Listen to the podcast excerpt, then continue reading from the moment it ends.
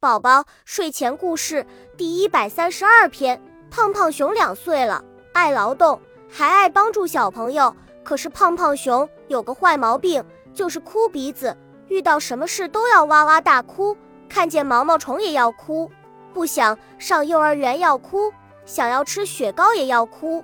一天，胖胖熊在草地上玩，不小心摔了一跤，虽然一点也不痛，可是胖胖熊还是大哭起来。胖胖熊扒在地上哭呀哭呀，越哭越伤心，泪水哗哗的往下掉，惊醒了正在石头上睡觉的小蚂蚁。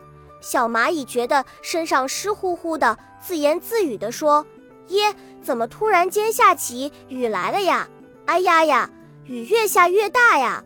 小蚂蚁抬头一看，不对不对，不是下雨，是胖胖熊在哭呢。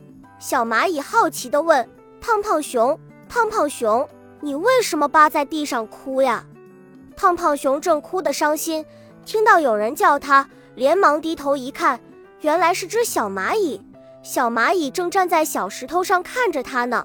胖胖熊伤心地说：“呜呜，我摔倒了。”小蚂蚁奇怪地问：“你为什么不爬起来呢？”胖胖熊边哭边说：“呜呜，我的妈妈会来扶我。”小蚂蚁哈哈大笑。